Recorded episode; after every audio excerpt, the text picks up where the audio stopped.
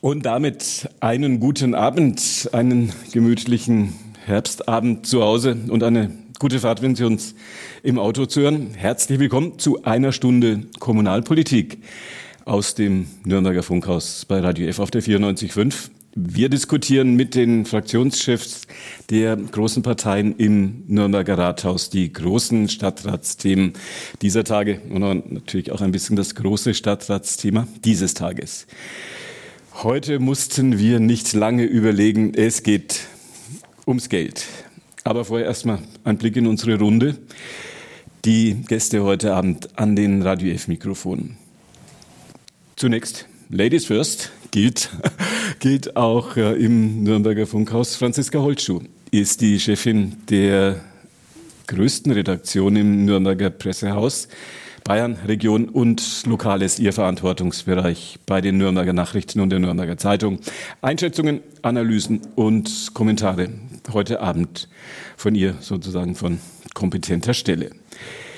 Bei uns heute Abend aus dem Nürnberger Rathaus zu uns gekommen Andreas Kriegelstein, der Fraktionschef der CSU, der Fraktionschef der SPD, Thorsten Brehm und der Fraktionsvorsitzende der Grünen, Achim Letzko. Sendetechnik macht heute Abend Wolfram Steinert. Wolf Stein, sagen wir im Funkhaus in medialer Kürze zu ihm. Und Günther Moosberger ist Ihr Gastgeber. Lange Tagesordnung heute im Nürnberger Rathaus, im Stadtrat, was da so über die Bühne gegangen ist. Insgesamt 19 Tagesordnungspunkte. Wir werden versuchen, an dieser Stelle die Argumente zum Tagesordnungspunkt Nummer eins zu tauschen. Nachtragshaushalt der Stadt Nürnberg für das Haushaltsjahr 2022. Der Nürnberger Kultur, so haben es die Kollegen und Kolleginnen von Franziska Holzschuh in der Nürnberger Zeitung und in den Nürnberger Nachrichten getextet. Der Nürnberger Kultur droht ein Kahlschlag. Frage an Franziska Holzschuh, bleibt noch was übrig von der Nürnberger Kultur für die Radioführerinnen ja, und für die Radioführer? Das hoffen wir doch ganz doll, dass was von der Kultur übrig bleiben wird. Und es wird auch etwas übrig bleiben müssen von der Kultur. Auch wenn Kultur jetzt auf den ersten Blick die Aufgabe ist, die am verzichtbarsten erscheint, ist sie doch ein integraler und wesentlicher Bestandteil unseres städtischen Lebens hier in Nürnberg und macht Nürnberg auch so liebenswert. Also wenn man an das Badentreffen denkt, wenn man an andere Großveranstaltungen denkt, aber auch an das Kleine, an solche schönen Einrichtungen wie die Kunstvilla denkt, da geht man gern hin, da fühlt man sich wohl und das macht eben das städtische Leben auch aus. Und ähm, von da wird man sich sehr, sehr genau überlegen müssen, wo man überhaupt sparen kann. Es wird gespart werden, es wird wie in jedem Bereich gespart werden müssen, aber es muss natürlich etwas übrig bleiben von dem ganzen kulturellen Leben. Ist das, frage ich, fangen wir mal bei den in Anführungszeichen Kleinen an im Nürnberger Rathaus. Ist das auch die Diskussion um die Einsparungen im Kulturbereich? Ist das auch eine Diskussion zwischen SPD und CSU? Die Kultur, wo jetzt doch ein, eine ganz ordentliche Summe gespart werden soll, ja der Bereich der CSU-Bürgermeisterin, der CSU-Kulturbürgermeisterin Julia Lehner und auf der anderen Seite ja doch viel sozialdemokratische Einflussmöglichkeiten auch noch im Nürnberger Rathaus. Frage an Achim Letzko, den Fraktionschef der Grünen. Streiten da die beiden Großen? Weiß ich nicht. Ja. Also wenn, dann machen sie es so diskret, dass, dass Sie es nicht wissen. nicht mitbekommen. Aber ich, jetzt bin ich mal ein bisschen boshaft. Äh, die Frau Holtschuh hat ja gerade gesagt, äh, die Kunstvilla und die Kunsthalle, da gehen die Leute gerne hin und das ist integraler Bestandteil des kulturellen Lebens. Und ich sage jetzt mal so, diese zwei Einrichtungen stehen ja genau deswegen auf der Liste, weil kaum jemand hingeht. Das heißt jetzt ja nicht, wenn es wenig besucht ist, dass es dann nichts wert ist, das ist schon klar. Aber wenn man sich die Besucherzahlen anschaut, dann ist zumindest einmal aus, der, aus dem Blickwinkel des Kämmerers das schon legitim, einfach mal zu sagen, schau dir mal an, wie viele Leute im letzten oder vorletzten oder vor drei Jahren hingegangen sind, was wir jedes Mal drauflegen und so. Also das, das fand ich jetzt schon erst einmal okay und ich muss auch ganz offen und ehrlich sagen, dass ich den Begriff Kahlschlag für verheerend fand, weil Kahlschlag ist ja was ganz anderes. Kahlschlag ist ja, dass man was mit Stumpf und Stiel rausreißt und nichts mehr übrig bleibt. Und wenn man sich jetzt das mal so ein bisschen anschaut, gut 10 Prozent dessen, was eingespart werden soll, betrifft die Kultur. Und ich sage ganz ehrlich, bei uns in der Fraktion war die Elisabeth Ries die Sozialreferentin und hat mir erzählt, was das für sie, für ihre Einrichtungen im Sozialbereich betrifft. Und da haben wir alle schon sehr stark durchgeschnauft. Ich sage es mal an einem Beispiel, wenn die Vielzahl der Kinder- und Jugendhäuser, die im Moment von etwa drei Personen geleitet werden, wenn da einer aufhört, in Rente geht oder wechselt, ist die Stelle weg. Und wenn dann von den beiden, die übrig bleiben, einer krank wird, dann wird die Einrichtung geschlossen. Und jetzt erlaube ich mir mal den kühnen Vergleich mit Kultureinrichtungen. Da ist es, glaube ich, nicht so, dass dann zugemacht wird, wenn ein paar Leute krank sind, sondern da gibt es dann halt einfach noch Potenziale in der Mitarbeiterschaft, die das ausgleichen. Sei ihnen ja auch gegönnt. Also insofern fand ich diese ganze Seite 3 in N und NZ und auch die Kommentierung etwas kühn. Also Kahlschlag sehe ich nicht.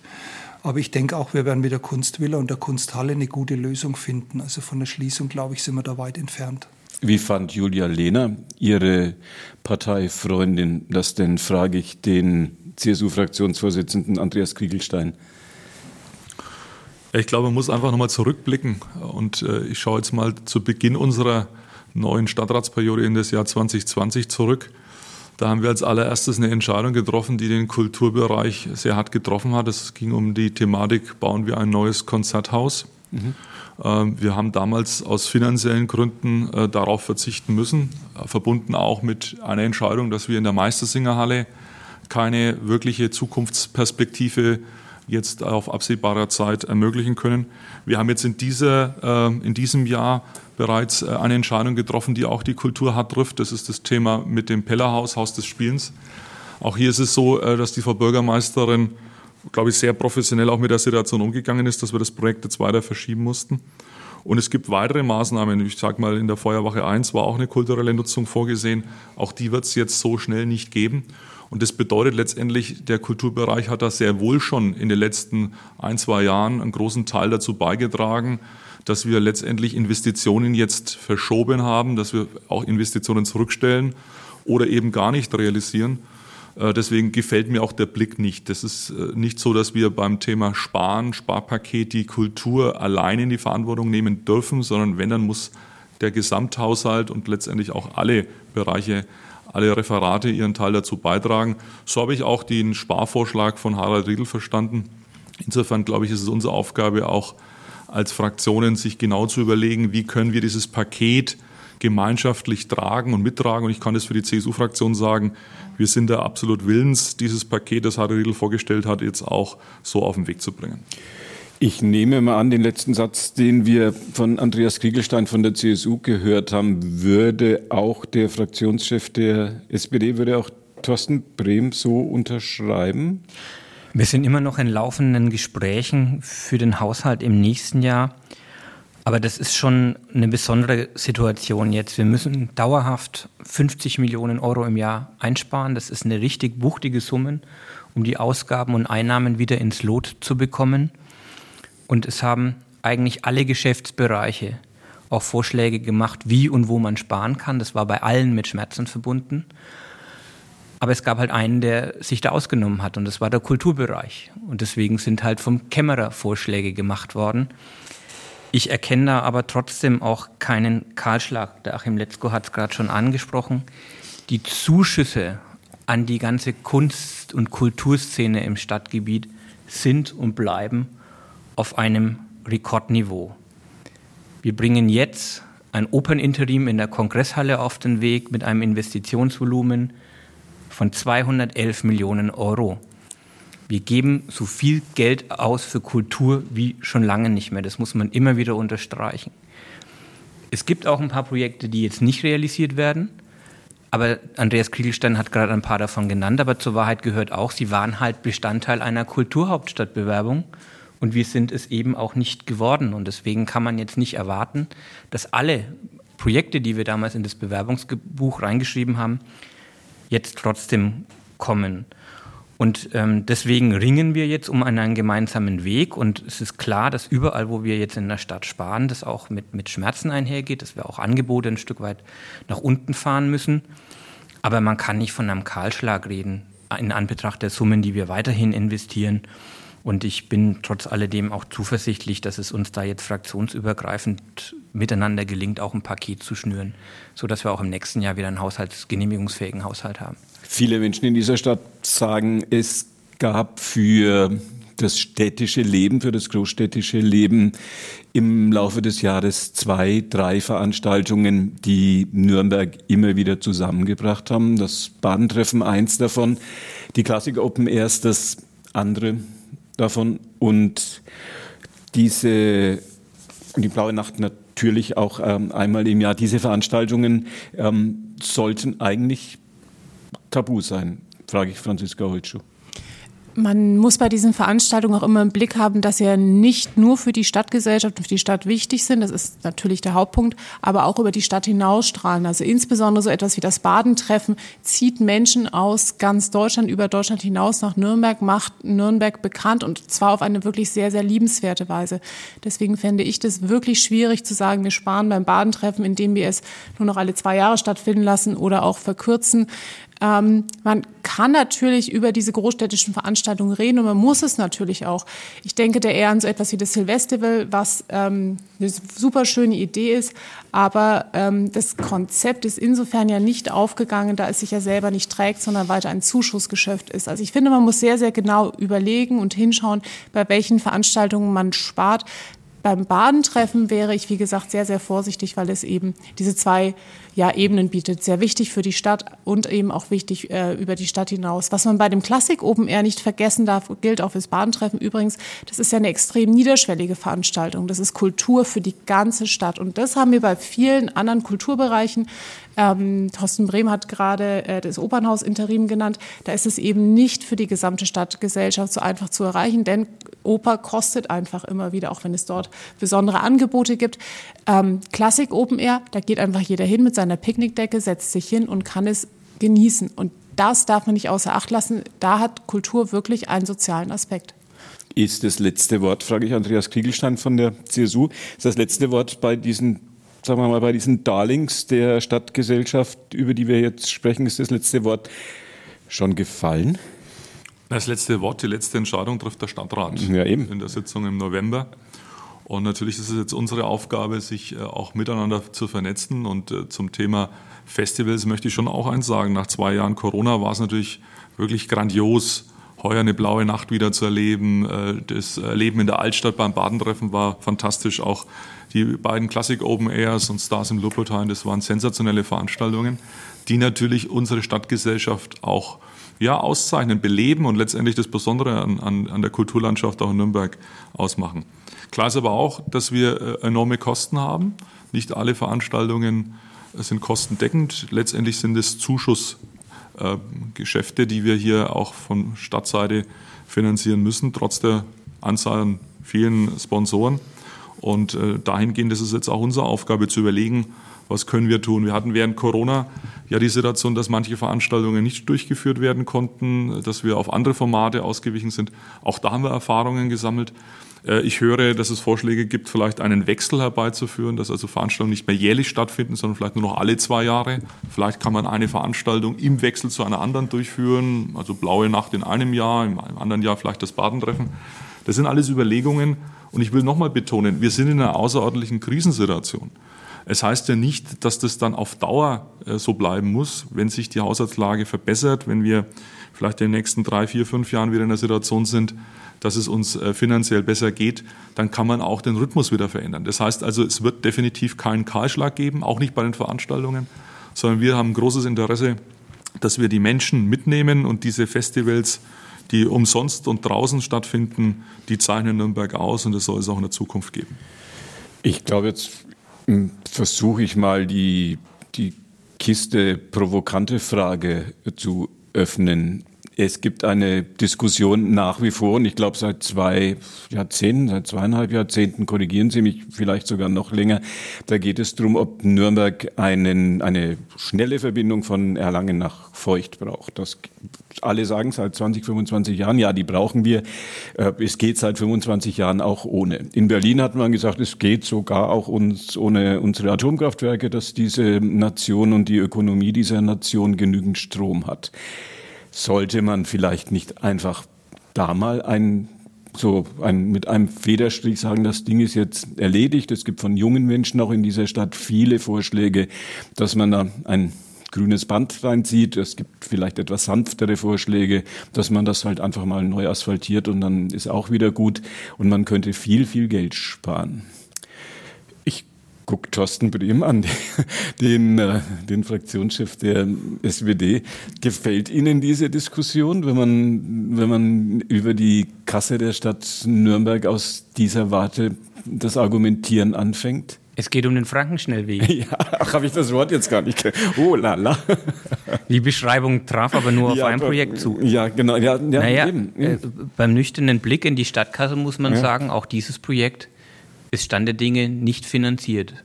Also selbst wenn jetzt morgen alle juristischen Fragen vor Gericht geklärt wären, hm. müsste man erst noch mal schauen, wie man und wo man das Geld zusammenkratzt. Aber der Bürgermeister hat äh, letzte Woche im Sir-Werk-Ausschuss noch mal eine interessante Aufstellung gemacht und hat uns nochmal rein fachlich darauf hingewiesen, wenn der kreuzungsfreie Ausbau in absehbarer Zeit nicht kommt, weil es juristisch nicht weitergeht oder weil das politisch nicht mehr gewünscht ist, dann muss man die Straße trotzdem anfassen und sanieren, weil sie einfach in einem miserablen baulichen Zustand ist. Und die Kernaussage ist im Prinzip, der Eigenanteil ist in beiden Varianten eigentlich immer gleich groß. Kreuzungsfreier Ausbau und die Sanierung kosten für die Stadt eigentlich gleich viel. Nur wir haben beim kreuzungsfreien Ausbau unheimlich viel an Zusatzleistungen. Wir haben den Deckel, wir haben neue Fahrradwege, wir haben viel an Lärmschutzmaßnahmen mit drin, die dann aber eben über äh, Fördergelder vom Freistaat Bayer finanziert werden würden. Mhm. Und da muss man sich halt drüber unterhalten, ähm, will man das? Das, was meines Erachtens immer am Frankenschnellweg vergessen wird, ist, wir reden ja nicht nur über den Autoverkehr.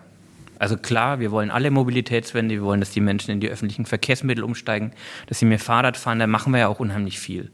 Aber es gibt halt auch einen Lkw-Verkehr im Stadtgebiet, der auf irgendeiner Achse gut und sauber gebündelt werden muss, damit er dann zum Beispiel auch in den Nürnberger Hafen kommt.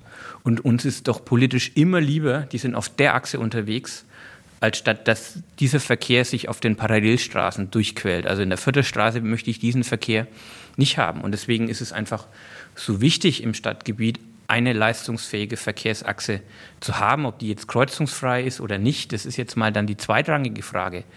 Aber wir brauchen da eine ordentliche Straße und können da keinen Stadtkanal mit irgendwelchen Bootchen reinsetzen. Das ist einfach eine völlig skurrile, utopische äh, Idee, die da entwickelt worden ist, sondern wir brauchen da eine ordentliche Straße, damit einfach auch in den angrenzenden Stadtteilen Ruhe ist und da dann auch Platz für die Menschen ist. Was sagen denn die Grünen dazu, frage ich Achim Letzko, den Fraktionschef der Grünen. Also die Logik von Christian Vogel, dass er mit diesen 100 Millionen, glaube ich, um die geht es ja dann ja. immer. Wobei viele sagen, in den 100 Millionen sind jetzt dann auch noch ein, so ein paar 20, 25 Millionen reingerechnet, die nicht unbedingt jetzt dem, dem der Sanierung des Frankenschnellwegs ja. zuzurechnen sind. Aber ja. gut, das ist wahrscheinlich. Ja, ich glaube, man, muss, man muss, den, man muss den Kanal anfassen und so. Wenn man schon das, die Straße macht, dann macht man erst das drunter liegt und so. Das mag, ja, okay. das glaube ich ihm auch. Also das ist sicher ähm, so, aber die, die Logik geht ja nur auf, wenn man davon ausgeht, dass die hochgerechneten Gesamtbaukosten von etwa 700 Millionen auch der Realität entsprechen. Und das glaube ich überhaupt nicht. Also wenn wir jetzt davon ausgehen, dass das irgendwann einmal in den nächsten Jahren tatsächlich angefangen werden sollte, äh, dann sind die Baukosten natürlich bis dahin nicht deutlich gesunken, sondern eher noch gestiegen. Also ich denke, dieser, dieser in die Debatte geworfene Betrag von etwa einer Milliarde für diese Straße wird am Schluss nicht ganz verkehrt sein. Und dann muss man halt sehen, ob dann die förderfähigen Kosten tatsächlich äh, so hoch sind, wie man sich das gerne wünscht. Auch das halte ich für äh, nicht möglich. Und dann ist natürlich der städtische Anteil etwa dreimal so hoch. Aber ich meine, ich glaube, jedem Hörer und jeder Hörerin im Radio und uns geht es ja ähnlich, man kann es ja nicht mehr hören, das Thema. Und ähm, also ich, ich würde mir natürlich wünschen, da käme, wie heißt es, ein grünes Band der Sympathie rum. Man ja, würde ja. die Straße einigermaßen sanieren und dann wäre endlich einmal Ruhe wir hätten uns viel Geld gespart. Äh, ich befürchte allerdings, dass das ein Dauerläufer sein wird, den wir einfach nicht vom Tisch kriegen. Frage an Franziska Holzschuh. Die Lokalchefin und Bayern und Regionalchefin der Nürnberger Nachrichten und der Nürnberger Zeitung. Wenn Sie einen Kommentar zu dem Thema hm, schreiben müssten, würden Sie den selber schreiben oder würden Sie den äh, lieber jemand aus Ihrer Redaktion schreiben lassen? Wir haben ganz, ganz viele fähige Leute, die einen Kommentar dazu schreiben könnten. Aber ähm, ja, ich glaube, allen geht so ein bisschen, wie Achim Letzko das beschrieben hat. Das ist so ein gewisses Uff-Gefühl. Dieser Franken-Schnellweg begleitet uns seit vielen, vielen Jahren und es ist so eine never-ending Story, die nie aufhört. Äh, die, die Argumente sind ausgetauscht, sie drehen sich letztlich nicht. Man läuft gefühlt auf der Stelle und ich fürchte, dieses ganze Thema wird uns noch in Dutzenden Jahren äh, begleiten, weil das ist ja etwas, was Thorsten Bremer auch schon gesagt hat, das Thema Klagen geht ja auch wieder hin und her. Ähm, und die Kosten werden explodieren bei diesem Thema hat keiner die Lösung keiner weiß, glaube ich, was wirklich richtig ist, weil es ja eine Projektion ist, die sehr, sehr weit in die Zukunft hineingeht. Wir wissen nicht genau, wie sich die Verkehrsströme bis dahin entwickelt haben werden. Wir wissen auch nicht genau, wie sich die Kosten bis dahin entwickelt haben werden. Wir können Vermutungen anstellen. Meine Vermutung ist diejenige, dass die Kosten wirklich nach oben gehen werden und dass die Mobilität dann, wenn der Frank-Schnellweg jemals fertig sein sollte, eine ganz andere sein wird. Von da denke ich schon, dass man dieses ganze Projekt sehr, sehr genau auf den Prüfstand stellen muss und sich überlegen muss, brauchen wir genau das, was der Frankenschnellweg uns bietet? Also eben einen kreuzungsfreien Ausbau für Schwerlastverkehr und so weiter für die große Anzahl von Autos. Vielleicht kann man das schon mal künftig, wenn die Stimmung noch grüner und noch ökologischer wird in diesem Land, vielleicht kann man es einmal für eine Werbekampagne nehmen. Nürnbergs Deutschland einzige Großstadt mit einer Autobahn mit Ampel. käme doch, käme das gut? Oder ist da, hört bei, bei dieser, bei diesem Thema, frage ich Andreas Kiegelstein von der CSU, hört da irgendwie der Spaß auf? Es hört sich eher an wie ein Aprilscherz. Äh, eine Ampel auf der Autobahn. Leider ist es in Nürnberg Realität und das ist keine Lösung. Und äh, Franziska Holscher hat es ja gerade dargelegt, die Argumente sind jetzt seit vielen Jahren ausgetauscht. Letztendlich warten wir alle ähm, auf die Entscheidung vor Gericht. Ich sage auch ganz offen, ich habe wenig Verständnis, dass das so lange braucht. Ähm, das ist auch nicht besonders, äh, ich sage mal, förderlich für unsere demokratischen Prozesse. Nämlich eine Mehrheit im Stadtrat hat sich entschieden, eine Mehrheit in der Bevölkerung will den Frankenschnellweg kreuzungsfrei ausbauen. Äh, warum ein Gericht dann sich so lange Zeit lässt, kann ich nicht nachvollziehen. Fakt ist aber auch, äh, wir haben momentan diese Situation, dass es nicht vorangeht und dass die Kosten jährlich steigen. Und das hat natürlich angesichts der Haushaltslage für uns natürlich schon auch eine gewisse Dramatik. Also insofern, wir als CSU-Fraktion halten an dem Projekt weiterhin fest, weil wir glauben, dass es für die Menschen vor allem in den betroffenen Stadtteilen dringend notwendig ist, dass diese Stadtreparatur stattfindet. Das geht um das Thema Lärmemissionen, es geht aber auch um das Thema ja, Luftqualität. Ähm, und in beiden Bereichen haben wir viele Menschen, die aktuell unter den Staus leiden. Und deswegen, glaube ich, müssen wir auch für die Stadtteile was tun. Das ist mal das Vordringliche. Und da, glaube ich, ist hoffentlich das Gericht auch in der Lage, jetzt zeitnah eine Entscheidung zu treffen, dass wir das Thema irgendwann angehen können. Ist es legitim, den Frankenschnellweg, die Kosten dafür gegen die Einsparungen, die ja jetzt in den kommenden Jahren kommen werden, da geht es ja jetzt nicht nur um das, worüber jetzt in diesem Jahr diskutiert wird, das dagegen aufzu, aufzurechnen und immer dagegen zu halten, wie ich es vorhin ein bisschen provokant gemacht habe? Also zur Wahrheit gehört ja auch, wir diskutieren dieses Thema eigentlich fast ausschließlich in dieser Sendung. Es spielt im Rathaus eigentlich eine sehr, sehr untergeordnete Rolle. Es ploppt vielleicht einmal im Jahr auf. Ansonsten äh, ist eher hier der Ort, wo das Thema immer wieder aufgegriffen wird. Und ähm, ein Blick in den Haushalt zeigt, man kann das Projekt eigentlich nicht wirklich rausstreichen, weil es nicht wirklich drinsteht. Also wir, wir, wir sparen durch das hm. Verschieben oder das, durch das Nichtkommen dieses Projektes jetzt aktuell kein Geld, weil kein Geld im Haushalt hinterlegt ist. Deswegen spielt es jetzt auch bei der aktuellen Haushaltsdebatte, die wir führen, keine Rolle. Und es geht auch nicht, also das, das Grundproblem ist nochmal, wir müssen bei den dauerhaften Ausgaben, die wir haben, von Budgets, von Personalkosten, von Sachkosten, um 50 Millionen Euro im Jahr runter. Es hilft uns jetzt gar nichts, wenn wir einzelne Projekte mal streichen oder schieben, sondern wir haben dieses strukturelle Problem, dem wir uns jetzt widmen müssen, um überhaupt eine Haushaltsgenehmigung zu bekommen. Und deswegen interessiert, glaube ich, alle drei Fraktionen das Thema Frankenschnellweg gerade nicht wirklich, weil es uns auch nicht weiterhilft. Ja, die Radioführer interessiert es halt immer. Wenn man im Stau steht, sagt man, das Ding könnte doch lang, könnte doch seit 25 Jahren fertig sein. Und wenn man da nie dran vorbeifährt, dann sagt man, ja, kann man auch einen schönen grünen Kanal mit äh, Ruderbötchen ähm, hinmachen. Das, das grüne Band der Sympathie war, glaube ich, die Dresdner Bank. Der, der äh, Herr Kriegelstein, der sich im Bankwesen ein bisschen auskennt, nickt.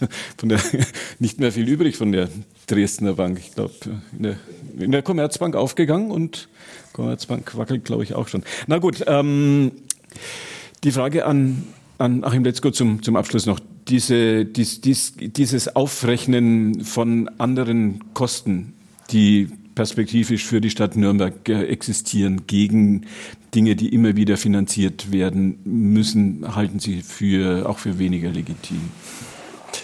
Naja, es ist halt, es ist ein bisschen komplexer, als man es vielleicht auf Zuruf wahrnimmt. Also wir müssen natürlich trotzdem die intellektuelle Leistung vollbringen und sagen, es gibt einen, einen Verwaltungsetat und es gibt einen Investitionsetat.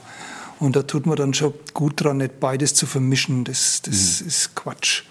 Und äh, der Thorsten Brehm hat natürlich recht, im Investitionsetat steht für den Frankenschnellweg so gut wie nichts.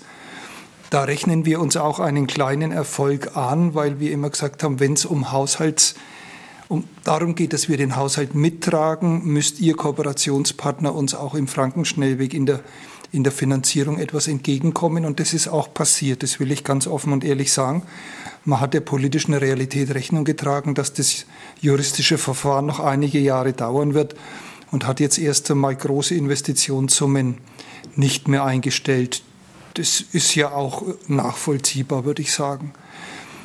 So, und im Verwaltungsetat, da darf man und soll man und muss man alles mit allem vergleichen können. Also die, die Herausforderung muss man jedes Jahr bewältigen und Natürlich äh, vergleicht man da auch gerne mal Äpfel mit Birnen, aber ich bleibe dabei, die Kultur, um das jetzt mal ganz pauschal sagen, zu sagen, muss sich natürlich auch die Frage gefallen lassen, warum eben andere Bereiche, wie zum Beispiel der Sozialbereich, wie zum Beispiel der Umweltbereich, sehr tapfer ihre Einsparungssummen beibringen, zähneknirschend, aber doch in großer Solidarität und hier halt dann doch gleich das ganz, ganz große Thema geritten wird. Also wir Kultur, wir sind letztendlich diejenigen, die den Zusammenhalt der Gesellschaft in außerordentlicher Weise sicherstellen.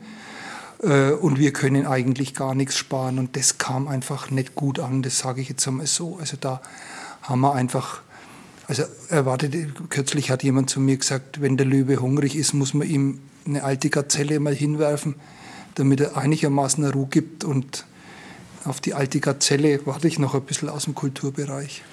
Die Frage an Franziska Holzschuh. Wenn, wenn wir uns das so ansehen, warum gab es denn, Achim Letzko hat das gerade skizziert, aus anderen Bereichen, in denen es natürlich auch Einsparungen geben wird, warum gab es dort keine Reaktion und warum hat man das gerade im, im Kulturbereich so ein bisschen auf, so emotional zugespitzt, wie wir es jetzt erleben? Weil Kultur emotional ist. Also natürlich ist auch der Kinder- und Jugendhilfebereich was sehr emotionales. Das betrifft alle Familien. Ich habe selber zwei kleine Kinder und der Kindergarten ist momentan zu, weil Personalmangel ist. Also von da kann ich das alles sehr, sehr gut nachvollziehen. Trotzdem ist die Kultur diejenige, die in der Corona-Pandemie sehr stark gelitten hat, überproportional gelitten hat und die jetzt, glaube ich, sich gedacht hat, wir kämpfen. Also wir geben uns extrem kämpferisch, wir wollen das Beste für uns und für unsere Akteure herausholen kann man natürlich durchaus nachvollziehen. Natürlich kann man auch nachvollziehen, dass dann auf der anderen Seite die Kritik eben kommt und alle sagen, ähm, wir sparen, wo ist denn das eben bei euch? Man muss aber wirklich im Blick behalten, dass äh, in den letzten zwei Jahren sehr, sehr viele Kulturschaffende extrem gelitten haben unter der Pandemie und nicht jeder hat äh, die Kurve bekommen. Wobei städtische Kultur ist natürlich auch nicht äh, die Kultur äh, der Privaten oder die, die Subkultur automatisch. Also da gibt es natürlich auch Differenzierung, das muss man auch im Blick behalten. Das finde ich ganz wichtig und ich ja. will das gerne nochmal unterstreichen, weil wir reden da über zwei unterschiedliche Formen von Kultur. Das eine ist die städtisch organisierte und das andere ist die freie Szene, wo wir zum Beispiel auch aktuell unheimlich viele Festivals haben, die unter einem schleppenden Vorverkauf leiden, die die Häuser nicht mehr vollkriegen, die Unterstützung brauchen. Aber in diesem ganzen Bereich, in diesem Segment sparen wir keinen einzigen Cent. Sondern die bekommen alle die Zuschüsse, die sie jahrelang bekommen haben. In Teilen schreiben wir sogar deren Personalkosten noch mit fort und rechnen die mit ein. Also da kann man überhaupt nicht davon sprechen, dass es da einen Kahlschlag geben würde. Das war uns politisch auch ganz, ganz wichtig, dass wir da nicht diese gewachsenen Strukturen in der Stadt, die ja wirklich unheimlich wertvoll sind, die auch sehr stark mit Ehrenamt hinterlegt sind, das, da war uns wichtig, dass da keine Axt angelegt wird. Und das Versprechen, das werden wir auch halten, auch für nächstes Jahr. Achim Letzko, der Fraktionschef der Grünen, Frage an ihn. Warum glauben Sie denn, dass ausgerechnet im Kulturbereich dieses äh, Wir machen von uns selbst Vorschläge Verfahren, das Sie jetzt im Umwelt- und im Sozialbereich ja jetzt gerade ganz ordentlich gelobt haben, warum das im Kulturbereich dann nicht sozusagen aus, aus dieser politischen Perspektive heraus passiert ist und erfolgt ist. Hm, jetzt muss ich diplomatisch sein. Ja, also, die Zeit äh, läuft. ich sage mal, nicht nur da gibt natürlich die Chefin ungefähr die Richtung vor. Also ich würde schon sagen, dass der Kulturapparat genauso wie der Sozialapparat oder der Umweltapparat natürlich schon auch erst einmal guckt, wie verhält sich denn die Referatsspitze? Was ist denn so, was ist denn so der Korridor, in dem wir uns bewegen? Und aus meiner Perspektive war von Anfang an wahrnehmbar, dass die Bürgermeisterin da sehr konsequent und ich würde jetzt auch sagen hartleibig und vielleicht nicht besonders klug, aber gut weiß ich jetzt nicht, aber nicht besonders clever war. Und, und in diesen Kanon von uns kriegt ihr nichts, ist dann so jeder ein bisschen eingestiegen. Und es ist natürlich auch eine, eine Szene in dem Kulturbereich, die sehr sprachgewandt ist, die ja auch den ganzen Tag äh, permanent dabei ist, bestimmte Positionen schriftlich niederzulegen. Also die sind in einer ganz anderen Weise jetzt sage ich mal in Anführungszeichen, qualifiziert, so eine kommunalpolitisch politische Debatte zu führen, als jetzt, ich will da niemand zu nahe treten, aber als halt die tapferen Männlein und Weiblein im Sozialamt und im Sozialreferat und in der Sozialverwaltung, die halt doch andere Sachen auch tun müssen und nicht so viel Zeit haben. Äh, naja, das klingt jetzt vielleicht ein wenig böse, nicht so viel Zeit haben, das, so meine ich es gar nicht, aber die, die einfach woanders unterwegs sind und diese, diese von der Spitze her ähm, unterstützte Haltung, die hat sich da jetzt halt zum Beispiel auf der Seite 3 in N und NZ in zugespitzter Weise wiedergefunden. Und ich muss sagen, also im, im Stadtrat war es schon auch so eher in der Breite ein bisschen, äh, naja, so wegen äh, Schulterzucken, was das jetzt soll, weil so kommt man einfach nicht durch die Tür fragen wir Andreas Kriegelstein, den Fraktionschef der CSU und den Parteifreund von Julia Lehner, der ähm, Achim Letzko ja gerade doch so einen gewissen Teil der Verantwortung für diese, ich sage mal, für diese im Augenblick laufende Diskussion neben den Nürnberger Nachrichten und neben dem Medienecho, wenn ich das so zusammenfassen darf, ähm, anrechnet. Wie erleben Sie denn diese Diskussion zu, mit Ihrer Parteifreundin? Ich nehme an, dass Sie von allen, die jetzt hier an den Radio F-Mikrofonen sitzen, derjenige sind, der Julia Lehner am nächsten steht, auch politisch am nächsten steht natürlich. Ja, ich denke, wir müssen einfach nochmal uns vor Augen führen. Ich habe es eingangs erwähnt, welche Einschnitte es im Kulturbereich schon gab in dieser Wahlperiode. Und äh, klar ist auch, Corona hat auch Auswirkungen für die Kulturschaffenden in dieser Stadt gehabt. Und deswegen glaube ich, sind da schon, ähm, jetzt sag mal, alle Maßnahmen, die zur Diskussion stehen, ähm, grundsätzlich in Ordnung. Das ist auch unsere Aufgabe, dass man sich damit auseinandersetzt. Und es ist ja nicht so, dass nicht aus dem Bereich von Julia Lehner auch Vorschläge gekommen sind, äh, die jetzt auch für den Haushalt relevant sind. Aber Fakt ist auch, ähm, die Diskussion, so wie sie jetzt aktuell auch geführt wird, bedeutet natürlich auch, dass wir zum Beispiel die Schließung eines Kunst, einer Kunstvilla, eines Kunst, äh, einer Kunsthalle diskutieren. Und ich kann mir das nicht vorstellen, dass das in unserer Stadtgesellschaft ein, ein gutes Signal wäre, wenn wir sagen, ab sofort sind unsere Einrichtungen geschlossen und ähm, wir gehen diesen Weg, den man vielleicht schon mal in den 90er Jahren gegangen ist, Stichwort Zigena Gymnasium mhm. und andere Einrichtungen, die dann vor einer Schließung bedroht sind. Und ich glaube, das wäre für unsere Stadtgesellschaft ein, ein schwerer Fehler. Und äh, das heißt für mich auch, wir tragen gemeinsam Verantwortung. Frau Bürgermeisterin und ich sind da regelmäßig im Austausch. Wir werden auch konkrete Vorschläge jetzt einbringen. Äh, die Haushaltsberatungen finden ja auch erst im November statt und da wird es auch aus dem Kulturbereich ganz konkret jetzt auch Einsparvorschläge geben. Also insofern bin ich da der Auffassung, dass dieser konstruktive Weg äh, wichtig ist. Ich finde es aber auch äh, offen gesagt gar nicht verkehrt, wenn da eine öffentliche Debatte entsteht, äh, weil es auch notwendig ist. Die Stadtgesellschaft muss sich ja auch die Frage stellen, äh, wo an welcher Stelle ähm, fängt das Sparen an. Die Stadt ist natürlich aufgefordert. Wir als Stadträte sollten da mit gutem Beispiel vorangehen. Aber es betrifft ja nicht nur die Stadt. Und deswegen ist, glaube ich, der öffentliche Diskurs, den wir gerade führen, insgesamt auch notwendig. Und ich denke, dass er auch zu einem guten Ergebnis führen wird. Frage an Franziska Holtschuh. Klingt ein bisschen so, als ob das letzte Wort da doch noch nicht gesprochen wäre. Der Fight geht weiter. Na, natürlich geht der Fight weiter. Das war eine Vorschlagsliste, die da unterbreitet worden ist. Das war ja nichts Endgültiges. Und ähm, bei so einer Vorschlagsliste kann man ja auch mal ein bisschen auf die Pauke hauen und mal ein bisschen polemisieren. Das ist ja, ähm, ist ja auch wunderbar. Das hat Andreas Kriegelstein ja gerade gesagt. Das ist eine Diskussion in Gang gekommen. Und das ist doch eigentlich was sehr positiv in dem Ganzen. Wir diskutieren darüber, wo eine Stadt wie Nürnberg ihr Geld investieren soll oder Geld lassen soll. Was ist uns wichtig? Wo legen wir den Fokus drauf? Ist es eben so etwas wie Kultur oder ist es so etwas wie Jugendhäuser oder ist es äh, vielleicht auch etwas ganz anderes? Und natürlich ist der komplette städtische Apparat gefragt zu schauen, wo kann man eben sparen. Also Thema Digitalisierung ist auf jeden Fall eines, was ähm, immer stärker in den Fokus genommen werden muss, weil das ist Automatisierungstechniken sind in jedem Unternehmen ähm, ganz klar im Fokus, wenn es darum geht, wie kann man Prozesse optimieren und eben auch Geld einsparen. Das macht nicht immer Spaß, so ein Change, aber er ist eben wichtig. Von da ist es eine gute und wichtige Diskussion, die da in Gang gekommen ist. Und da wird sich noch manches verändern. Und manches ist dann noch äh, bis zu dem Beschluss im November auf der Kippe. Bei diversen Ratings habe ich jetzt gesehen, in den vergangenen Wochen ging ja vieles durch die Medien, haben wir Nürnberger immer ganz ordentlich abgeschnitten und, und so in die, in die Spitzenpositionen der Nation langsam auch befördert, sind die Zeiten ja auch vorbei, wo der Spiegel noch ungestraft sagen konnte, dass Nürnberg die langweiligste Großstadt Deutschlands wäre. Ähm, da möchte ich kurz was dazu sagen. Ja, das war ja in den 90ern so und ich denke, äh, gerade diese großen äh, äh, Festivals wie eben das Blaue Nacht- und ja. Badentreffen haben ja sehr stark dazu beigetragen, dass wir auch ein anderes Bewusstsein haben. Nicht nur jetzt in Nürnberg, in Franken, sondern auch national. Und ich glaube, dass das schon wichtig ist. Und weil Sie sagen, in den Rankings haben wir gut abgeschnitten. Das Thema Digitalisierung und Transformation ist angesprochen, das Thema Change ist angesprochen.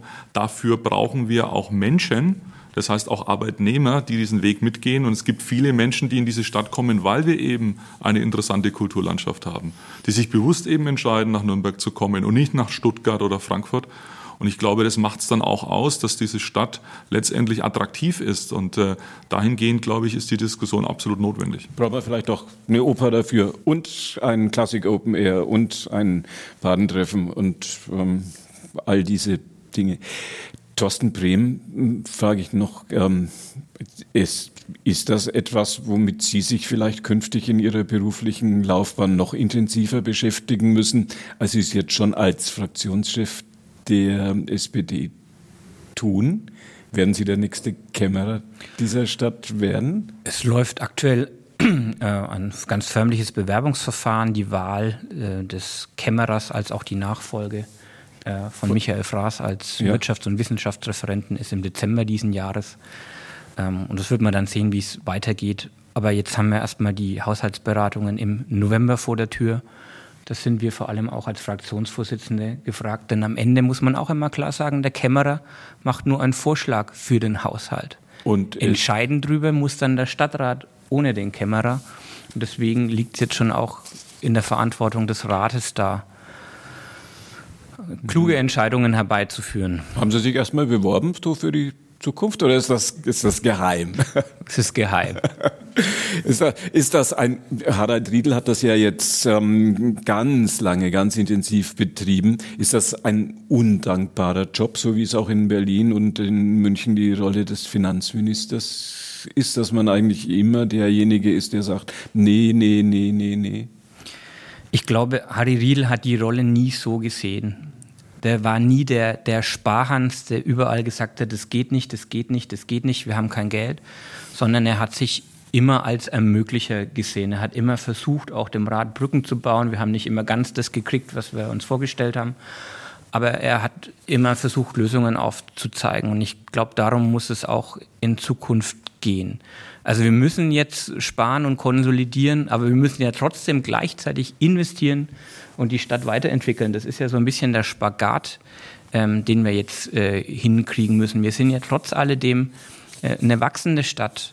Andreas Kriegelstein hat gerade darauf hingewiesen, dass natürlich diese Kulturformate uns auch sagen, das auch sind auch überregionale ja, Leuchttürme, mit denen wir auch so ein bisschen dieses biedere Profil, das wir vielleicht mal hatten, auch abgelegt haben. Aber Kultur muss sich ja auch weiterentwickeln. Auch diese Formate können ja nicht statisch bleiben. Wir müssen ja auch da mit der Zeit gehen.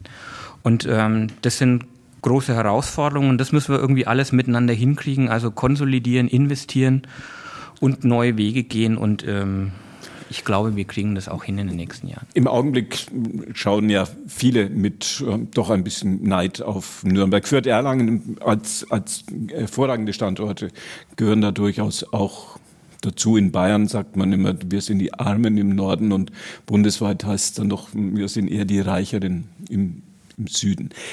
Darf ich noch Bevor wir dann definitiv nicht mehr über das Geld, sondern kurz ein bisschen über Strom und Gas reden, ein paar Minütchen, ähm, darf ich noch eine Verständnisfrage stellen. Es gibt diesen, heißt das, mittelfristiger Investitionsplan 23 bis, bis 26. Da sind über 700 Millionen für Schulen drin. Kann, können diese Schulen, kann das nicht eigentlich der Freistaat äh, bauen? Bildung ist doch im Prinzip ähm, Sache des, äh, ist doch Ländersache, wie man so schön sagt. Ich, ich frage mal Thorsten Brehm gleich, wenn, wir schon beim Geld sind. Das ist tatsächlich ein sehr leidiges Thema, weil wir ein sehr ausgeprägtes und starkes kommunales Schulwesen haben, ähm, das uns auch unheimlich viel Geld kostet. Und wenn uns der Freistaat so fördern würde wie die Privatschulen, die anerkannten Privatschulen, hätten wir vielleicht die Haushaltsprobleme, über die wir gerade geredet haben, nicht. Und deswegen müssen wir durchaus mal strukturell mit dem Freistaat Bayern ins Gespräch kommen, wer denn die Bau- und auch die Personalkosten für den Schulbereich übernimmt. Aktuell geht es jetzt gerade ein bisschen in die andere Richtung. Die Regierung von Mittelfranken hat uns gesagt, dass unsere Schulbauten zu teuer sind. Wir bauen da wohl zu hohe Standards ein. Jetzt müssen wir da ein bisschen runter. Äh, was eigentlich schade ist, weil das, ich glaube, wenn man heute eine Schule baut, dann soll man sie auch gescheit bauen. Damit, wir hatten ja ähm, schon welche gebaut, die nicht so lange gehalten haben. So, so ist es. Die ganz alten halten eigentlich am längsten. All die in den 70ern entstanden sind, sind die, die wir heute wieder abreißen. Ja. Aber das wäre jetzt nochmal ein neues ja. Thema. Ja. Ähm, aber jedenfalls müssen wir mit dem, mit dem Freistaat Bayern auch nochmal sehr grundsätzlich über die Bildungsfinanzierung reden. Wenn wir da ein bisschen Luft hätten, würden wir die Debatte, die wir jetzt vorhin geführt mhm. haben über Kultur und Soziales, so nicht führen müssen. Wird das das große Thema, wenn es künftig um Geld geht, Franziska Holzschuh? Sie meinen Schulen, Schulen wer ja, die dass, Schulen dass, finanziert? Und dass, dass, dass, da mehr Geld aus München kommt. Das große Thema sehe ich da bisher noch nicht. Es wäre ein lohnendes Thema für die Stadt Nürnberg, aber bisher ist es nicht auf der Agenda und äh, auch nicht am Horizont, mhm. dass das groß diskutiert wird. Es wird ja momentan eher diskutiert, wie kriegt man Zuschüsse für andere wichtige Projekte, die anstehen, ähm, Opernhaus, Interim ja. und so weiter und so fort. Ähm, da fallen die Schulen etwas hinten runter, leider vielleicht auch. Eine Diskussion, die wir sicherlich, wenn wir künftig auf die Kassen der Stadt Nürnberg gucken, die uns da wieder einholen wird. Ähm, werden wir so halbwegs über den Winter kommen, frage ich Andreas Kriegelstein, den Fraktionschef der CSU. Was sagt man bei der Energie? Wie viel Gas wird kommen für die Fernwärme? Was, ähm, wie empfindet man die Diskussion beim derzeitigen Stand im Rathaus? Ich glaube, die Diskussionen führen wir fast täglich, ja. auch eben mit der Energie, mit ja. unserem kommunalen Energieversorger. Aber natürlich macht sich auch die Stadtspitze Gedanken darüber. Wir haben ja schon mehrfach auch darüber informiert, was jetzt die Stadt Nürnberg in den letzten Wochen und Monaten getan hat, um selbst eben Energie einzusparen oder insgesamt Maßnahmen einzuleiten. Das war jetzt auch im Stadtrat mehrfach jetzt schon das Thema. Es wird uns den gesamten Winter beschäftigen und vielleicht auch darüber hinaus. Klar ist eins, die Sorgen und Ängste der Menschen sind äh, ja, nachvollziehbar. Äh, viele haben jetzt Angst vor der nächsten äh, Rechnung, die vom Energieversorger kommt, um erhöhte Abschlagszahlungen. Und es gibt Menschen, die natürlich auch sagen, wenn irgendwann einmal die Nebenkosten höher sind als die Miete, kann ich mir das, ja, kann ich mir die Wohnung halt nicht mehr leisten. Und ähm, diese Themen müssen wir diskutieren. Wie ich es aber auch schon mehrfach gesagt habe, das ist nicht die Verantwortung alleine der Kommune, sondern da brauchen wir natürlich die Unterstützung aus Berlin und aus München. Und das wird, denke ich, auch den Winter über so sein, dass es nicht nur reicht, jetzt äh, über Maßnahmen in Berlin zu diskutieren, die dann ab Januar, Februar greifen, sondern es kann sein, dass wir schon früher auch äh, Unterstützung äh, geben müssen. Und das ist natürlich in erster Linie auch in finanzieller Form und das kann nur der Bund letztendlich gewährleisten. Wie lange werden die Atomkraftwerke laufen, Achim Letzko, Grün? 30.04.23 und dann ist, das Ära, ist die Ära Atomkraft in Deutschland zu Ende. Definitiv? Definitiv. Findet auch Thorsten Brehm, Fraktionschef SPD im Nürnberger Rathaus? Ja, unbedingt. Also wir reden ja gerade in diesen Tagen sehr intensiv über die Anfälligkeit der kritischen Infrastruktur, wie verwundbar da auch unsere Gesellschaft ist. Und dann lassen wir ausgerechnet Atomkraftwerke weiterlaufen. Das halte ich für völlig hanebüchend. Das ist jetzt ein pragmatischer Ansatz, die noch bis Ende April laufen zu lassen, um auch sicher durch den Winter zu kommen. Aber dann muss die Atomkraft wirklich in Deutschland auch der Geschichte angehören. Letztes Wort gesprochen, Andreas Kriegelstein, CSU? Ich glaube nein, äh, weil die Diskussion ja zeigt, dass es oft nur ideologische Aspekte sind, die da eine Rolle spielen. Woher kommt jetzt der 30.04.? Äh, wenn man, äh, ja, ich sage mal, die Ernsthaftigkeit der Diskussion jetzt mal als Grundlage betrachtet, dann dürfte man sich jetzt nicht auf irgendeinen Termin Ende April festlegen, sondern müsste man es offen lassen. Und das werfe ich auch ganz offen ähm, auch der Regierungskoalition in Berlin vor, dass man halt einfach jetzt wieder einen Termin festlegt, weil man ihn politisch braucht, um ihn zu kommunizieren. Äh, wir wissen nicht, wie die Lage ist im Frühjahr. Wir können das heute noch gar nicht einschätzen. Und äh, ich glaube, wenn man, wenn man diese ähm, Gesamtlage sich betrachtet, welche Auswirkungen der Krieg in der Ukraine auf Europa hat, dann, äh, glaube ich, kann sich heute keiner äh, vorstellen, dass das vielleicht schon im Januar, Februar, März so ist, dass wir sagen, okay, damit ist alles erledigt, der Winter ist vorbei und alles wird gut, sondern es ist durchaus denkbar, dass die, die Notlage und die Energiemangellage sich auch in den nächsten Monaten, vielleicht auch in das gesamte nächste Jahr verlagert. Und darauf muss man sich einstellen. Und deswegen halte ich nichts davon, dass wir politisch Termine festlegen, die wir dann nicht halten können. Anmerkung von Achim Litzko, Grün. Naja, ich, ich will bloß kurz darauf hinweisen, dass wir ja deswegen in Deutschland unter Umständen eine Mangellage im Strombereich haben könnten, weil wir aufgrund europäischer äh, Verträge ganz viel von uns produzierten Strom nach Frankreich exportieren müssen, weil von den 56 Atomkraftwerken in Frankreich nur 28 laufen, die anderen 28 können aus unterschiedlichen Gründen eben im Moment nicht produzieren. Und das finde ich also schon, das, also das ist ja, wenn das jemand in einem Roman schreibt, dann sagt man, na, das ist ja eine saublöde Idee gewesen. Aber so ist die Realität. Und von daher gehen viele davon aus, dass der Stress jetzt tatsächlich im Winter sein könnte. Aber dann, wenn der Winter rum ist, das Thema erledigt ist. Aber Andi Kriegelstein hat natürlich nicht Unrecht. Im Moment ist so viel im Fluss und so viel unklar, dass ich glaube, äh, dass im Moment noch niemand weiß, wie wir im Frühsommer nächsten Jahres diskutieren und über was wir diskutieren. Ich glaube, alle hier sind der festen Hoffnung, dass vielleicht äh, im Frühjahr nächsten Jahres spätestens dieser Krieg in der Ukraine durch irgendwie irgendwas zu Ende geht und wir dann einfach wieder eine Planungssicherheit haben, was die Energie betrifft. Aber dass wir eben jetzt im Moment ganz besonders viel Strom nach Frankreich exportieren, weil da die Atomkraftwerke nicht laufen, das ist ja schon ein Treppenwitz der Geschichte.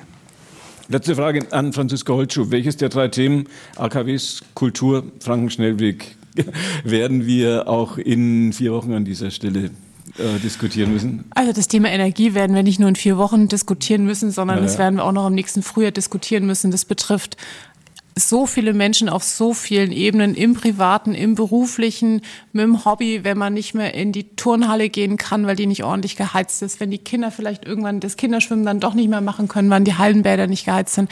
Also das ist, denke ich, auf der Prio-Liste ganz, ganz weit oben. Kultur? Kultur wird uns natürlich auch weiter beschäftigen. Natürlich wird die Kulturszene in irgendeiner Art und Weise Einsparungen hinnehmen müssen. Davon werden wir alle irgendwie betroffen sein. Aber es ist nicht so existenziell wie das Thema Energie. Von da es wird ein Thema sein. Und natürlich der Franken-Schnellweg. Wir hatten es vorhin mal äh, im Rathaus wird er nicht diskutiert, aber natürlich wird er auch dort in fünf Jahren ja. nochmal diskutiert werden und auch in zehn Jahren. Also es war eine gute Themenauswahl, die uns noch begleiten werden wird. Und wir fragen wegen dem Frankenschnellweg, fragen wir den Thorsten Brehm vorher, ob wir, ob es, ob es durchgeht, dass wir das äh, schon wieder thematisieren. Ich habe ja versucht, dass wir es thematisieren, ohne dass ich das Wort sage. Aber das hätte ja auch, hätte ja auch fast äh, funktioniert.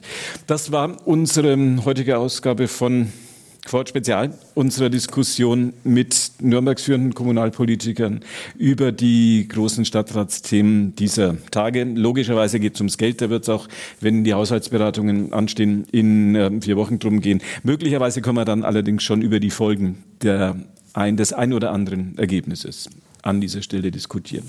Heute waren bei uns der Fraktionschef der CSU, Andreas Kriegelstein, Fraktionschef der SPD, Thorsten Brehm und der Fraktionschef der Grünen, Achim Letzko. Einschätzungen und Kommentare von Franziska Holzschuh, der Chefin von Bayern, von regional und von lokalen im Pressehaus am Willy-Brandt-Platz für die Nürnberger Nachrichten und die Nürnberger Zeitung. Wolf Steinert hat die Sendetechnik gemacht, Günter Moosberger war ihr Gastgeber. Bedankt sich bei Ihnen ganz herzlich fürs Zuhören und wünscht Ihnen noch einen gemütlichen Abend. Wenn Sie erst ein bisschen später dazugekommen sind, oder das Ganze nochmal in Ruhe nachhören möchten, unsere Diskussionsrunde gibt es ab 21 Uhr als Podcast zum Nachhören auf unserer Plattform podio.de vor Spezial. Da steht es dann auch lang und länger, wenn Sie sagen, ja, heute Abend muss ja nicht nochmal sein, aber morgen, übermorgen, wann immer gibt es unsere kommunalpolitische Runde da zum Nachhören. Ihnen danke fürs Zuhören und noch einen gemütlichen Abend bei Radio F auf der 94.5 und bei uns geht so nach und nach den 21 Uhr Nachrichten entgegen. Tschüss zusammen.